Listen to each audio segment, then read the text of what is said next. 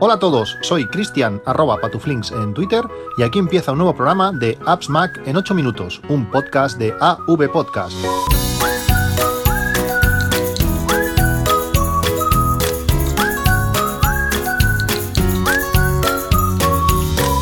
Hola a todos, 4 de diciembre de 2017, días, días fríos, la estación meteorológica Netatmo ya está, está rozando los, los, ceros los cero grados como, bueno, como tiene que ser, pero bueno, con este airecito pues eh, se nota.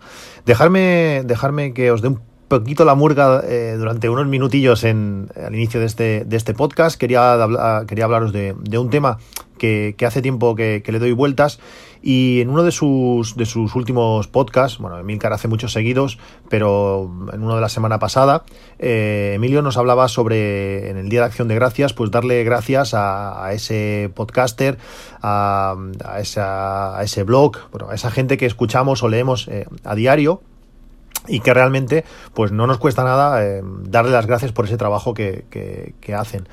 Como sabéis, eh, no soy de pedir, eh, no sé, reseñas de, del podcast en, iTunes o en otros reproductores. Me gusta, pero no soy de pedirlas. También supongo que eso también hace que no haya, que no haya muchas. Pero si, si vais a leer algunas de las que tiene este podcast en, en iTunes, hay una que me hace mucha gracia que dice que el podcast está muy bien, pero cuando deje de recomendar eh, con enlaces afiliados, pues me volverá a escuchar. Yo estas cosas realmente no, las entiendo. Eh, hablo de mí. Eh, grabo cuando, cuando puedo. Como sabéis, eh, trabajo, trabajo a turnos. Trabajar de noche no es lo mejor, ya no solamente por el hecho de trabajar de noche, sino que al día siguiente no estás igual. bueno, lo que afecta a los turnos, quien trabaja a turnos ya, ya lo sabrá.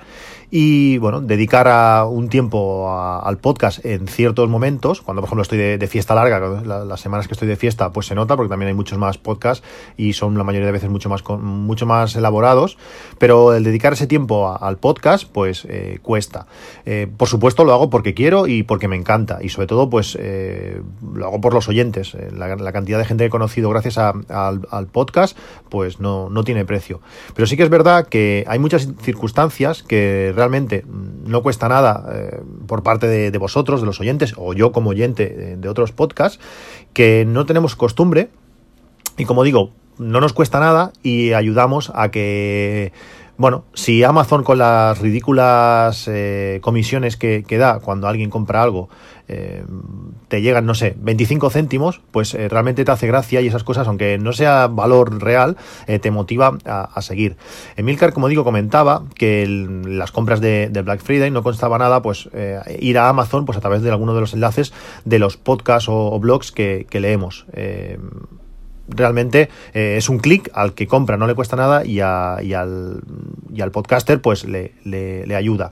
El otro día, todo esto viene a, a razón de que el otro día os recomendaba que utilizaseis eh, Amazon, Amazon Music o que, bueno, que lo probaseis, ya que la interfaz está muy bien y a mí realmente me, gusta mucho. Yo os decía que si mm, eh, le dabais a la opción de, prueba, Amazon eh, daba unos, unos céntimos por, hacer esta prueba. Realmente pensaba que era así, que, Amazon daba unos céntimos como las comisiones del 1 o 3% que, que da en, en, algunos productos, pero realmente es algo más. Y un oyente me dijo que, lo, que lo recordara, que no costaba nada a la gente, pues activarse eh, esa, esa, promoción por un mes y el, y el aporte que le da al, al, afiliado es de 4,5 euros. Me parece exageradísimo, pero bueno, son 4,5 euros. Yo creo que es una, es una manera fácil de, de ayudar, como digo, a las personas que dedican tiempo, contenidos, eh, tiempo en preparar el, guion, tiempo en grabarlo, tiempo después en, publicarlo, en hacer las notas del programa, en todo esto, es una manera muy sencilla.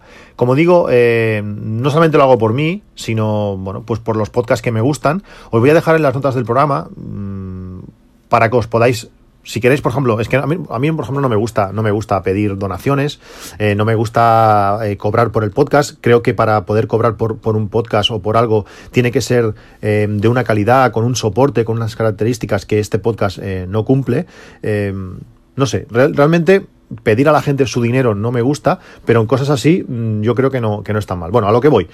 os voy a dejar las notas del programa un enlace para que podáis eh, probar eh, Amazon Music si no lo habéis hecho y si realmente no os interesa, pero bueno, queréis hacer ese aporte, no solamente a mí, voy a dejar el enlace de, de Milcar, voy a dejar el enlace de iCharlas, voy a dejar el enlace mío y voy a dejar el enlace de algún podcast más. Mm, bueno, si escucháis alguno de estos podcasts y queréis regalarle 4,5 euros, pues pulsáis allí, os, suscribís y os voy a decir cómo os daros de baja al momento, porque podéis hacerlo al momento, eh, la ayuda llega, bueno, el, ese, esa afiliación llega igual y a vosotros pues no os va a suponer que os despistéis y que de aquí un mes os cobren los 10 mm, euros que son si es la cuenta individual o los 15 que es la cuenta familiar. Y como digo, podéis utilizar eh, esa música durante, durante un mes.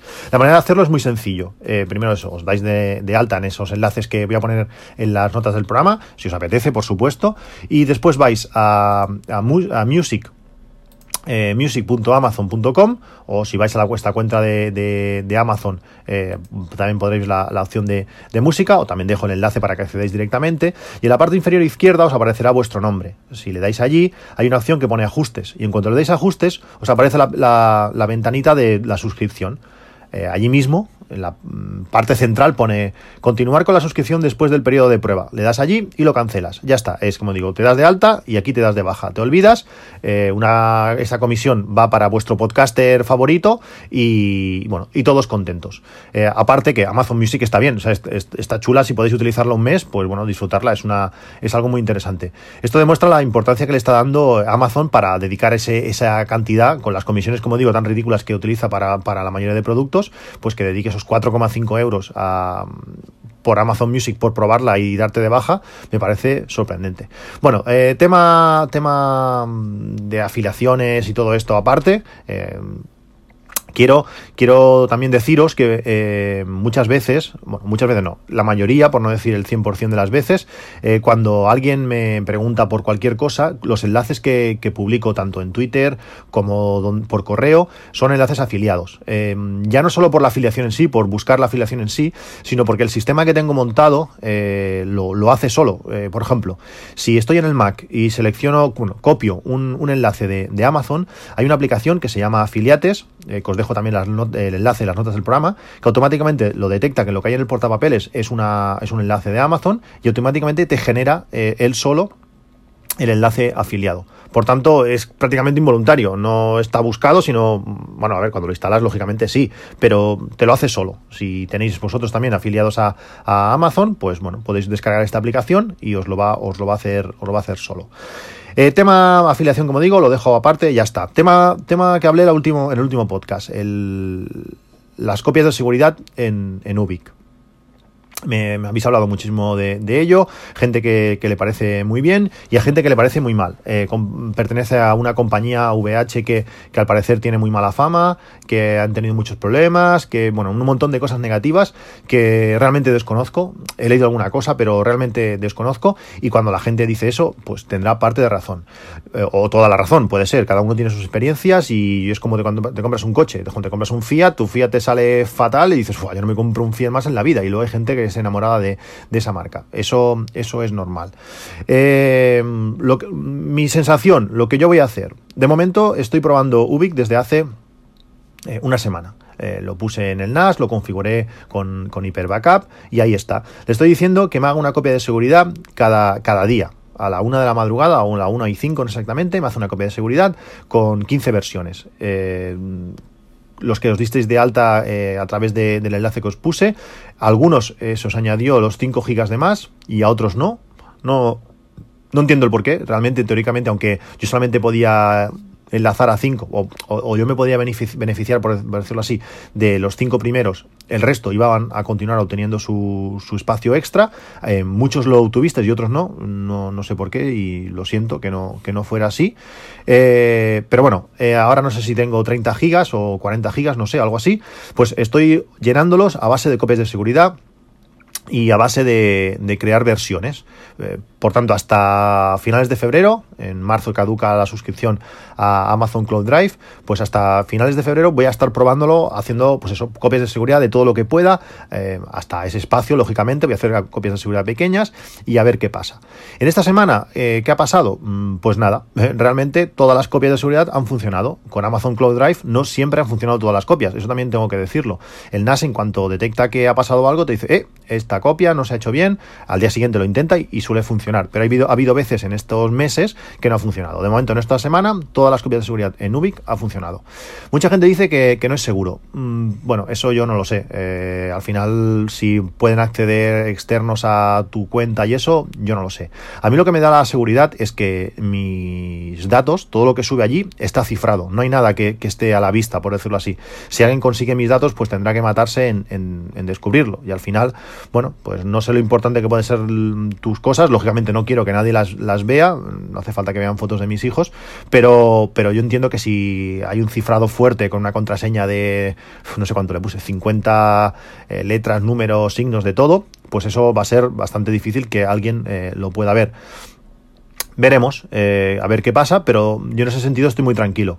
Mientras aunque se vaya cayendo de vez en cuando, que de momento no ha pasado, pero aunque vaya cayendo el servidor de vez en cuando, y pero un día que necesite, pues esté ahí, y si no esté al día siguiente para poder descargar esos datos en caso de desastre total, es que esto va a ser una copia mm, que tiene que fallar todo, todo mi sistema, que se quemen mis ordenadores, que reviente el NAS, eh, tiene que ser el, la salvaguarda final eh, que va a estar ahí mm, por 50 euros, ¿qué más queremos? Otra cosa es que empieza a subir el precio. Pero bueno, si ya has pagado la cuenta anual, entiendo que no te van a hacer nada. Por lo menos hasta el año siguiente que tengas que cambiar de servicio.